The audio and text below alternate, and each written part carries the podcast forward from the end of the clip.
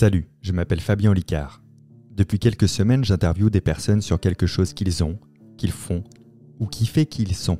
Je ne veux pas qu'ils ne me racontent que des faits, mais au contraire qu'ils me disent ce qu'ils pensent et ce qu'ils ressentent. Mon métier, c'est de savoir ce qu'il y a dans la tête des autres. Et parfois, le plus simple, c'est de leur demander. Vous êtes libre de prendre une fraction de vie pour vous abonner à ce podcast, de laisser un commentaire motivant et une note sur Spotify ou Apple Podcast par exemple. Dans cet épisode, je reçois Maurice Douda, un tricheur honnête qui avec un simple jeu de cartes est passé de tour de magie près de Poitiers à faire des démonstrations de triche à Las Vegas. Et quand, à partir de 52 cartes, on arrive à être invité par le plus grand tricheur du monde à Las Vegas, on en pense quoi dans sa tête? Bon, Maurice, toi, tu un invité un petit peu différent parce qu'on se connaît depuis des années, toi et moi. Mais je vais faire comme si je connaissais rien de toi parce que je connais les histoires, mais je connais pas forcément toujours ce qu'il y a derrière, ce que tu as pensé de ça, ce que tu as ressenti là-dessus. Donc je vais en apprendre, c'est sûr. Néanmoins, je vais te poser des questions dont j'ai déjà la réponse, mais c'est pas très grave parce que les personnes qui nous écoutent ou qui nous regardent ne l'ont pas. Quand et comment même tu as découvert la magie déjà? Télévision, 1984-85, euh, José Garcimore, Gérard Majax. Voilà, c'est les magiciens de mon enfance. Et euh, là, je découvre euh, à cette époque-là l'émission Il y a un truc, puis dans l'émission Recra 2 avec Gaëtan Bloom. Le déclic, on va dire. Et quand tu découvres ça, donc toi, tu le découvres en tant que spectateur, et tu te dis quoi? Tu te dis, euh, je veux savoir comment ils font, je veux faire pareil, ou juste euh, c'est fascinant ce truc? Ça m'interloque un peu, quoi. Je me dis, tiens, c'est rigolo, euh, je comprends pas, alors je vais chercher à comprendre. Alors évidemment, les revues de mon âge, Pif Gadget, Picsou Magazine. On parle d'un monde où il n'y a pas Internet. ah bah là, là, il n'y a pas du tout Internet. Et puis ça démarre comme ça. Et, et lors d'un mariage où mes parents avaient été invités, il y avait un magicien qui faisait passer des pièces à travers la table. Et ça, ça m'a rendu fou. C'est la première fois où tu es confronté à une sorte d'effets spéciaux, mais dans la vraie vie, quoi. C'est ça. Là, t'as plus l'écran où tu te dis, bon, bah, c'est de l'autre côté de la caméra, c'est dans la vraie vie, ça rend fou, ça. Ah, ça, ça rend fou, ça énerve, ça t'empêche de dormir, et puis au final, bah, tu veux passer de l'autre côté du miroir, quoi. Ouais, c'est ça. Toi, tu as longtemps fait du close-up pour des soirées privées, d'ailleurs, tu en, réalises toujours.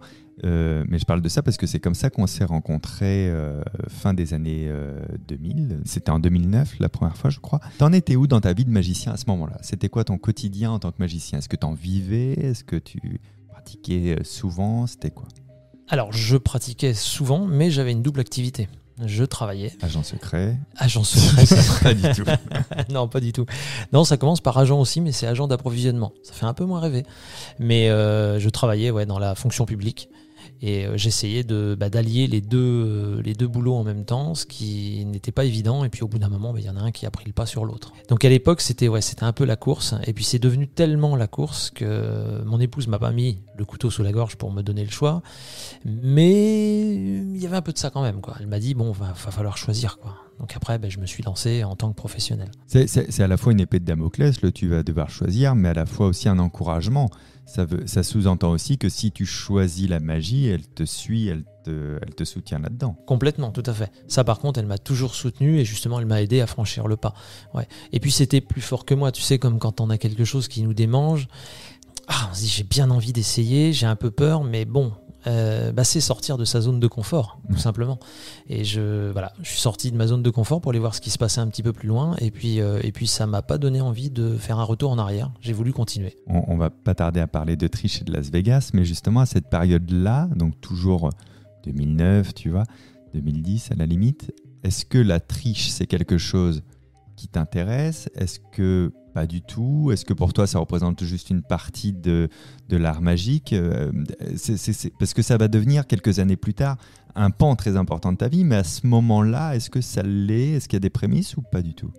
Alors oui, parce que je, m'intéresse déjà, enfin je suis déjà cartomane à, cette, à ce moment-là. Et en fait j'ai découvert euh, quand j'étais ado dans la rue un, joueur de bonto, un vrai joueur de bonto. Et là euh, c'est là que je me suis intéressé à la triche. Et je me suis intéressé au bonto, euh, ouais, une, ouais j'avais une quinzaine d'années. Le bonto, pour, pour, pour ceux qui savent pas ce que c'est, vous savez, c'est par exemple il y a trois cartes, deux cartes rouges et une carte noire, admettons, et la personne les mélange et il faut retrouver où est la carte rouge. C'est ça hein, le bonto. Ouais, exactement. Après on, le, on le retrouve sous toutes ses formes, tu sais, avec les gobelets les palais, enfin, il y a une multitude de bonto.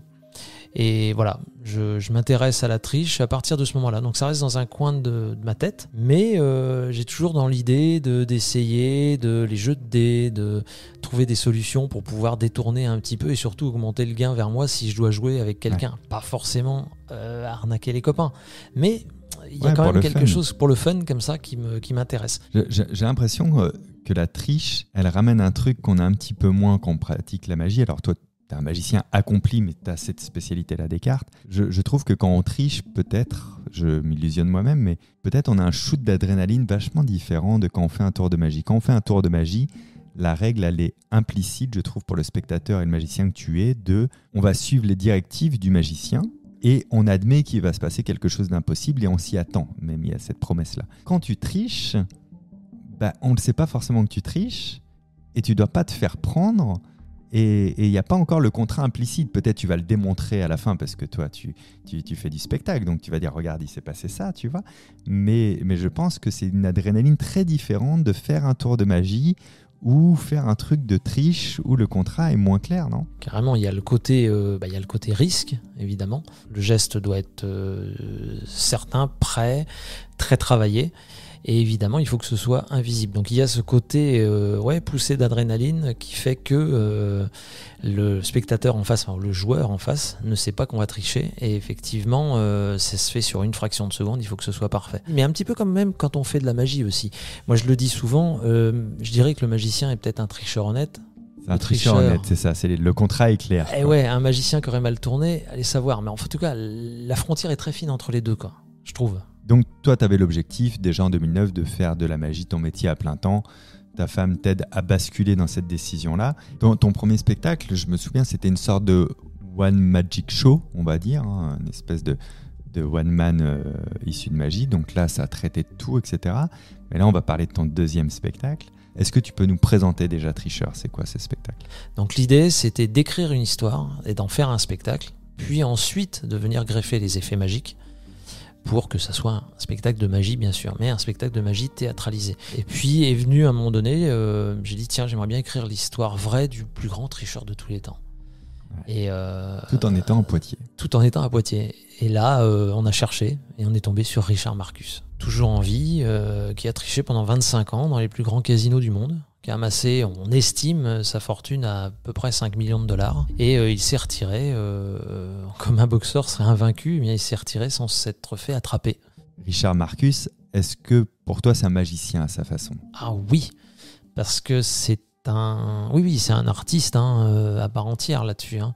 Il est adroit avec ses mains. On pourrait dire que c'est un prestidigitateur. hein. Donc il va très très vite. Donc lui, il travaillait beaucoup avec les jetons de casino. Euh, il fait le geste au bon moment, placé euh, sur un temps où il faut que ce soit pas visible, quoi. Donc oui, moi pour moi c'est un c'est un magicien, c'est clair. Donc lui, il a triché dans tous les casinos du monde ou seulement à Vegas Je sais pas trop. À Vegas, Atlantic City, Reno, là où il y avait des casinos. Ouais, ouais, ouais. Et puis en Europe, euh, il est Ah, il a fait un peu de l'Europe aussi. Ouais, il a fait de l'Europe, Londres, Monte Carlo. Et, et c'est intéressant, là, tu disais, il trichait avec les jetons beaucoup. C'est vrai que moi, quand on me parle de triche, spontanément, et je pense que les gens qui nous écoutent, c'est pareil, on pense à une triche de carte, quoi. Tu vas Ouais. changer de carte, etc. Mais il y a d'autres chemins possibles, en fait. Il y a, ouais, il y a d'autres chemins possibles. Lui, sa spécialité, c'était vraiment avec les jetons. Euh, alors les jetons, mais par contre sur n'importe quel jeu de casino, hein. c'est-à-dire euh, soit aussi bien blackjack, euh, baccarat, roulette, euh, craps, n'importe où. hein. Dès qu'il pouvait même choper des jetons à droite, à gauche euh, sur la table, subtiliser, faire croire qu'il avait mis plus, faire croire qu'il Voilà. avait mis moins. échanger, c'est ça exactement. Créer une illusion d'optique, Ouais. Euh, décaler des jetons vers l'avant pour pas qu'on voit un jeton dessous, et puis à un moment donné faire un change de pile de jetons. Hmm. Ah, c'était, euh, c'était très très fin. C'est légendaire, les tricheurs. Est-ce qu'un tricheur, d'après toi, est, est un peu frustré de ne pas être reconnu à sa juste valeur parce qu'il a créé des techniques, il a créé une manière de faire, il a, il a un culot? Est-ce que, est que Richard Marcus, par exemple, aujourd'hui, est heureux que son histoire soit mise en avant? Le problème des tricheurs qui se font prendre, c'est parce que euh, c'est peut-être de la faute de leur, enfin c'est leur ego qui Oui, fait qu'ils se font prendre. Oui, ce sont des artistes, et un Ouais. artiste, il doit avoir un public. C'est ça. Lui ne s'est jamais fait attraper parce qu'il était très très discret. C'était quelqu'un qui, euh, qui faisait un coup, deux coups dans un casino et il partait ailleurs. Et pas sur des grosses sommes. Ouais. Donc il voulait pas se faire repérer. C'était pas un, un- Pas un c'est pas un flambeur. Ouais. quoi. Celui qui veut faire parler un peu trop de lui, généralement Mm. se fait attraper. Donc on, peut supposer que Richard Marcus, par exemple, allait euh, prendre de l'argent à un casino repartait, le casino n'avait même pas compris qui s'était fait, entre guillemets, un peu braquer par, euh, par un tricheur, parce qu'en termes de chiffres, c'était pas très visible, et, et du coup, personne ne se posait de questions. Quoi. Tout à fait. Il a juste perdu contre un joueur, point. C'est ça, exactement. Et c'était des petites sommes. À la limite, si, quand il faisait un coup de bluff comme ça, euh, c'était 1000 dollars. Donc il doublait sa mise, il repartait avec 2000. Sur un casino à Vegas, euh, c'est rien, quoi. Mais plusieurs fois dans la soirée, dans divers casinos Mais et variés, on va dire. Hein, alors 4-5 fois, ça fait 4-5 000. Et puis 5 ou 6 fois dans la semaine. Ouais, ça fait des belles semaines. hein. Ça fait des bonnes semaines. hein. Ça fait des belles Ouais. semaines. C'est quoi qui t'a le plus impressionné chez Richard Marcus dans son destin ou, ou même euh, en termes de manipulation de cartes ou dans son parcours? Le culot qu'il a eu de tricher à une époque où c'était la mafia qui gérait quand même Ah, les oui. casinos à Las Vegas. On risquait pas une amende ou de la prison. Enfin, du moins, c'était pas le plus grave quoi, de risquer une amende ou de la prison. Non, généralement d'ailleurs ça se terminait pas comme ça. Pour, les, pour ceux qui nous regardent, si- s'ils ont vu le film Casino de Scorsese, c'est plutôt comme ça que finissait euh, un, un tricheur. hein. Euh, voilà, on va pas expliquer comment, mais ça se finissait très mal en principe. a Très, très mal. Une histoire de pelle, de trou et de désert. C'est ça un petit peu. Ouais. ouais. Voilà, ou de main de cassée à coups de marteau, ça c'est la meilleure solution. Ouais, ça, c'est Ça, c'est quand on est copains, ça. Ça c'est quand on est potes, ouais. On va plus parler encore euh, après de ton lien avec Richard, de pourquoi on est en train de parler de lui, de comment tu as amené cette triche-là à Vegas. Euh, Mais, mais Richard, lui, Marcus, il, avait, il s'est auto-formé, il avait été euh, formé par quelqu'un.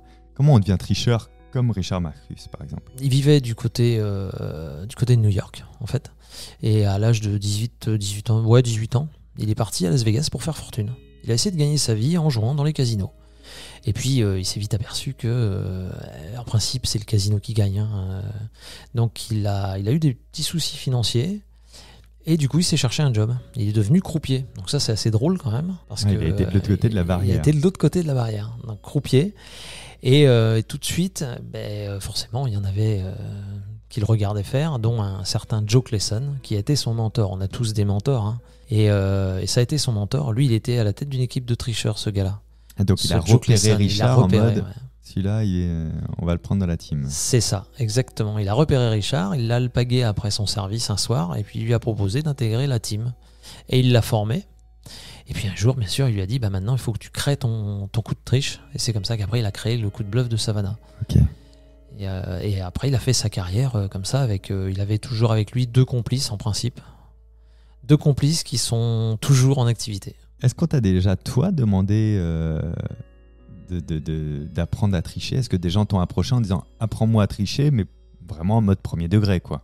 Alors oui, on m'a même, on m'a plutôt même demandé d'intégrer une team Ok. Ouais, ouais, vraiment. hein. Tu parlais, sais, des soirées Ouais, événementielles que l'on peut faire. Donc un soir dans un bar à bière euh, à côté de Poitiers, il y a eu deux, deux gars qui m'ont attendu à la fin. Alors euh, très bien, on s'est posé un peu la question avec le patron du bar ce qu'il voulait. Puis euh, ils m'ont abordé, ils m'ont dit voilà, est-ce que ça t'intéresserait d'aller jouer au poker avec nous? Donc je- oui, c'est-à-dire?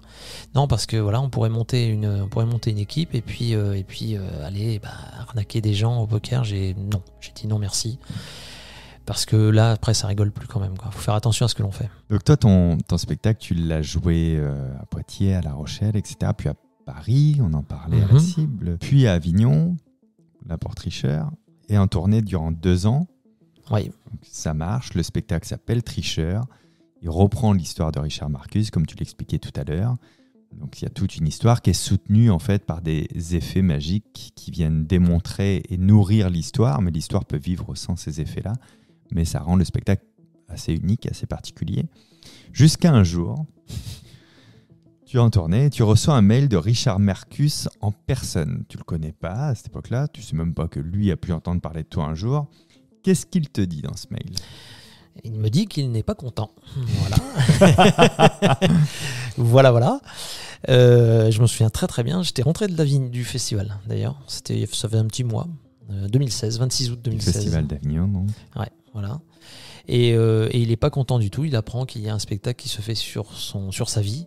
Et donc, il commence à me dire bah, qu'il faut arrêter, qu'il va m'envoyer euh, sa horde d'avocats, euh, etc., etc. Donc, bien sûr, je flippe un peu. Les deux premières personnes que j'appelle, eh bien, la première est en face de moi, c'est toi. Ouais, Et France. évidemment, Voilà. qui est aussi co-auteur de ce spectacle. Voilà, c'est ça. Et Moi, je me souviens que tu étais complètement paniqué. Ah oui, oui, totalement. Paniqué et, et même euh, désespéré. hein. Tu t'es dit, c'est Ah oui. foutu, c'est fini. Ah ma bah vie là, est finie. euh, oui, oui, c'est ça, c'est ça. Euh, on lui propose grosso modo, euh, bah, peut-être tu peux raconter toi d'ailleurs les étapes. hein. Bah, on, lui- on vous lui proposez. D'abord, vous me confirmez. Enfin, vous me confirmez. Vous me dites, bah oui, c'est lui. Pourquoi tu veux que ça soit qui d'autre? Alors moi, je pensais, à, je sais pas. Je sais pas quoi, une, une usurpa- une usurpation d'identité pour, euh, pour peut-être m'extorquer des de fonds. cash, voilà, ouais. c'est ça, ouais. Et vous me dites, bah non, bah c'est lui, pourquoi ça serait quelqu'un d'autre? D'accord, ok. Et puis de là, bah, on a discuté avec lui, on a échangé avec lui par mail. euh, tous les deux, vous m'avez beaucoup aidé. Je sais que tu as laissé faire France. Tu m'as dit, bah écoute, je veille, je suis là, Ouais. vois avec France. France me, on, on faisait les mails ensemble et puis on a échangé avec Richard. On s'était mis d'accord avec Franz sur un truc, on s'était dit de toute manière, il peut pas faire grand chose, Oui, c'est ça. il n'a pas le droit à grand chose. Et on se dit avec Franz, on va nous aussi faire notre coup de bluff, on va jouer dans sa partie, on va dire, il n'y a pas de problème. En fait, votre nom et votre histoire ça. elle n'est pas très importante pour le spectacle. On va inventer un personnage fictif, on va modifier deux trois détails de l'histoire et on vous citera plus. Il n'y a pas de souci parce que Franz et moi, on se dit un peu ce qu'on parlait là tout à l'heure. C'est pas qu'il a pas envie qu'on parle de lui, tu vois, et de son histoire. Ouais. Il veut juste sa part du gâteau en fait. Bien sûr. Et de l'autre côté de l'Atlantique, il a l'impression qu'il y a un gâteau qui est monumental avec de la crème qui dégouline de tous les côtés, alors qu'au au- au- au final, on a un spectacle d'un Maurice qui tourne, mais qui déploie énormément d'énergie pour que ce spectacle existe. C'est pas une grosse production à Ah l'américaine. non. Euh, donc, tu lui proposes par mail après de retirer son nom, et là, comment il réagit? Bah, il me dit, euh, il me répond euh, très gentiment Ah non, non, non, non, non, faut laisser mon nom, etc. Euh, au contraire, faut continuer à en parler, mais, mais il faut payer des droits, quoi. Et donc, euh, bah, on lui fait la proposition que nous avons faite. Qui était très en dessous de ce C'était qu'il très en dessous de. Voilà. mais qui était beaucoup plus proche de ce que ça valait. Voilà.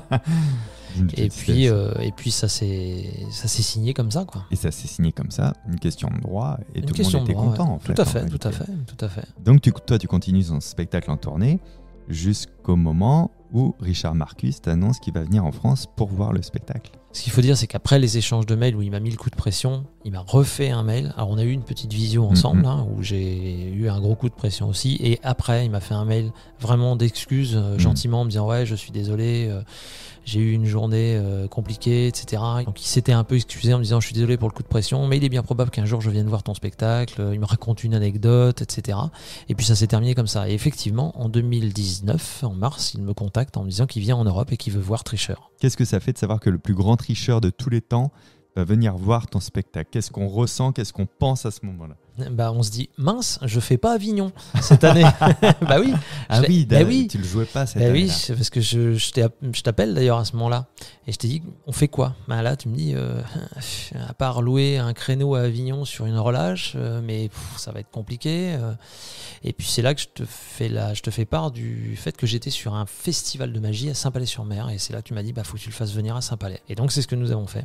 Je l'ai convié à Saint-Palais et il est venu voir le spectacle à Saint-Palais-sur-Mer. Et c'est votre première rencontre physique du coup Et c'est notre première rencontre physique, ouais, tout à fait, à, Saint-Palais. Et euh, donc, bah, je vais les chercher à la gare. Et euh, c'est marrant parce que euh, quand il est arrivé, on s'est serré dans les bras comme si on se connaissait depuis euh, 20 ans. Quoi. Et puis, bah, les, tout de suite, la rencontre se passe super bien. On se dit, bon, je me dis, ça va bien se passer. Ses premiers mots, ça a été, euh, alors ça a été, euh, mais dis-moi, qu'est-ce que tu fais euh, Ton métier, c'est quoi? T'es illusionniste C'est quoi? Parce qu'il parle comme ça, avec un accent comme ça. Bah, j'ai dit, oui, je suis illusionniste. Bon, ok, d'accord. Il me dit, j'ai une idée, tu vas arrêter ça. Et il dit, on va monter une équipe.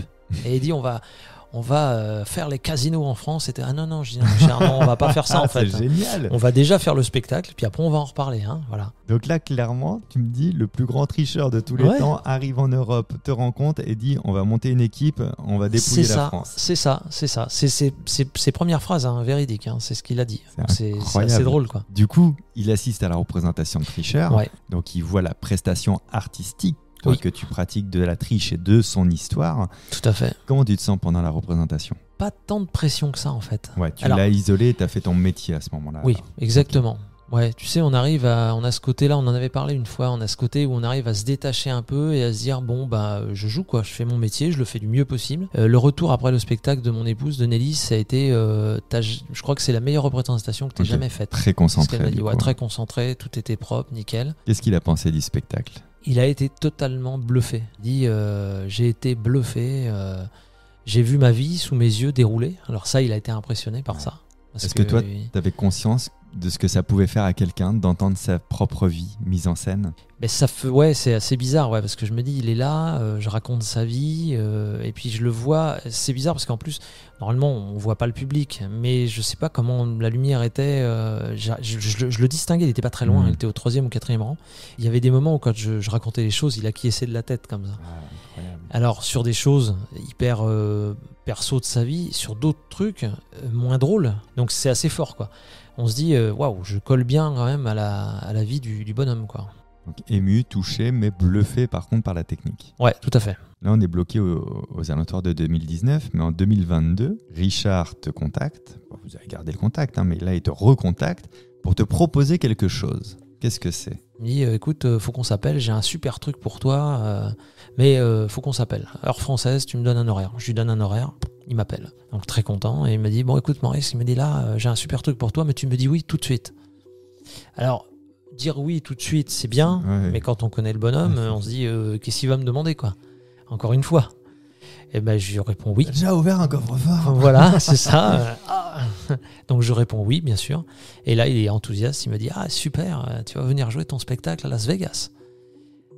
Et là, euh, ben, Maurice, plus de son, plus d'image, quoi. Parce que là, je me dis Mais pardon. euh, Donc, toi, là, concrètement, il te dit tu vas jouer dans un casino très célèbre, l'Exca- l'Excalibur, c'est Ouais, ça l'Excalibur hein, Hotel. Le casino où, d'ailleurs, euh, si je ne dis pas de ce style, David Copperfield s'est produit là-bas.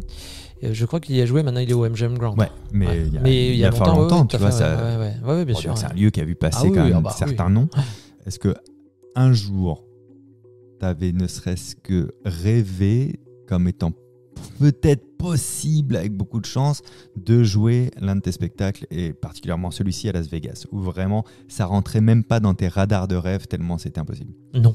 Ah non. Ouais, c'est ça. En 2015, quand tu m'as dit euh, bah, Tu vas faire Avignon, je t'ai dit Mais non, mais Ouais. Avignon, c'est pas pour moi. Ouais. Et tu m'as dit Oui, Si, si. Euh, donc là, pff, non, j'imaginais même pas un jour aller jouer à Las Vegas. Non, non, jamais. C'est fou parce que tu sais, tout à l'heure, je disais en rigolant, euh, donc on est bien d'accord. Un petit mec à Poitiers qui bosse ses techniques de triche. Et là, regarde le temps de notre conversation.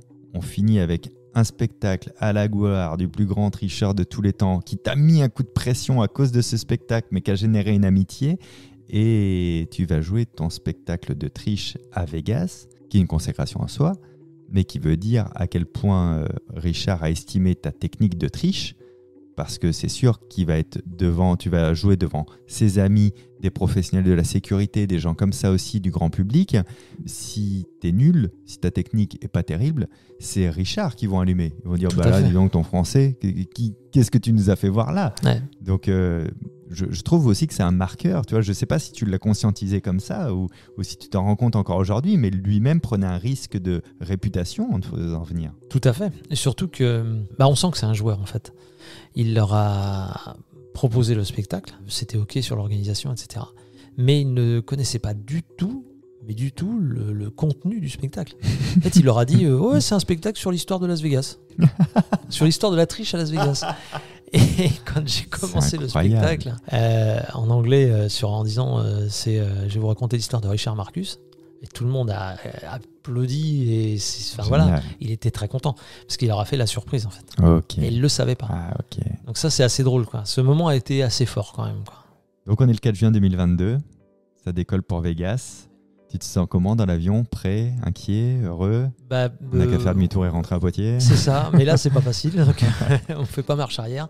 Ouais, c'est la sensation est très bizarre. ouais. Tout va s'enchaîner et puis bah maintenant je peux plus reculer quoi. Génial. Donc euh, c'est dans la tête c'est ça quoi. Je le dis pas, mais au plus profond de moi-même, je flippe un peu quand même. Ouais. Il était comment ce public à Vegas? Génial, Ouais. génial. Bah les Américains sont très très expressifs, sont Ouais. très. euh, C'est pas une légende, alors. Non, c'est pas une légende, c'est vrai.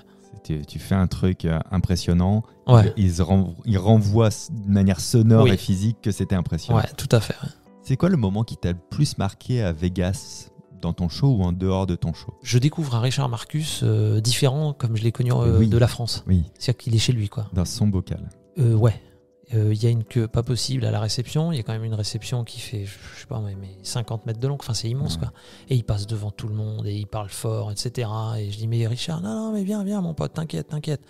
Et en fait, il se fiche de tout, quoi. C'est un vrai tricheur, quoi. Ouais. C'est-à-dire que pff, c'est, il se fout de tout, quoi. Vraiment, euh, il, il ne suit que sa propre déontologie de C'est si ça. c'est bon pour moi, c'est que c'est le bien. C'est bien, voilà, c'est ça. Donc, euh, on est super bien reçu. Il se- de voir ce spectacle-là. C'est Ah un bah, spectacle aussi. C'est un spectacle aussi. Et donc là, bah voilà, il nous, euh, il nous prend nos chambres et tout, on s'installe et, euh, et puis ça y est, c'est parti, le séjour commence quoi. Donc ça, ouais, c'est un très très bon souvenir, un, un souvenir très marquant quoi.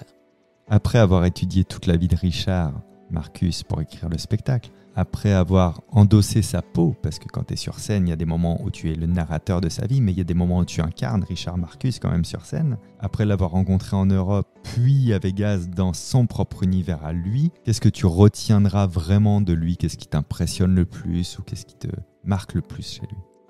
Chez lui, je, je crois que c'est sa façon de sa façon d'aborder la vie comme il le fait quoi. C'est quelqu'un qui euh, qui prend la vie euh, à bras le corps quoi. Ouais, Il peut faire des all-in à tout Ouais. instant. Quoi. En fait, c'est la vie, c'est c'est un jeu quoi. Enfin, Ouais. c'est euh, voilà, il y va tout le temps à fond quoi. C'est il cherche pas à comprendre. Si je dézoome très loin, aujourd'hui, avec l'expérience accumulée, tu donnerais quoi comme conseil à un magicien débutant? Un magicien débutant, bah, de savoir s'entourer, d'écouter les autres et de, lorsqu'on ne sait pas faire quelque chose, faut aller chercher quelqu'un qui sait le faire. Et puis de regarder devant lui, de pas regarder ce qui se passe à droite ou à gauche. Euh, je connais quelqu'un qui m'a conseillé comme ça.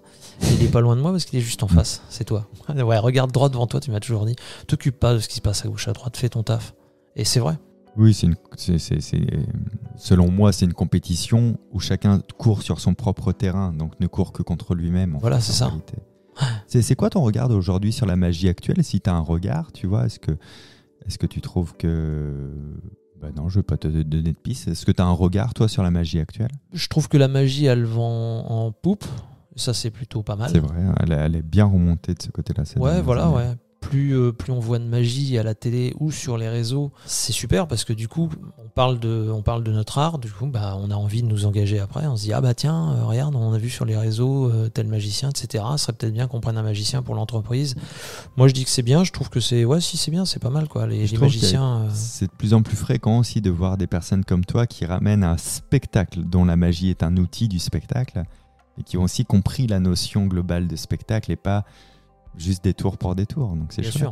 Est-ce que tu serais d'accord pour terminer d'une un mouvement, un geste? J'ai du mal à utiliser le mot démonstration, mais juste un petit truc qui nous fasse dilater la pupille sur cette fin de vidéo. C'est Eh bah, écoute, euh, allez, pourquoi pas? En avant. Je l'ai dit au tout début de la vidéo, mais il y a un livre qui est sorti où il y a toute ton histoire avec plein de détails qu'on n'a pas abordé aujourd'hui. euh, Toute l'histoire complète de, de ce spectacle-là, Tricheur, qui est incroyable à lire, qui est sorti en livre. Dans un livre où il y a aussi plein de techniques que tu utilises, dont tu parles. Il y a aussi un DVD avec euh, des, des- des illustrations des- et des images d'archives aussi Ah euh, oui, de, l'époque. ouais. Merci d'avoir écouté ce podcast. Merci à Maurice Douda pour sa générosité et ce partage. Si vous vous êtes abonné à ce podcast pour connaître les prochaines publications, je vous remercie vivement. Hâte de voir les notes et les commentaires que vous laisserez. Je m'appelle toujours Fabien Licard. À très bientôt. Ciao.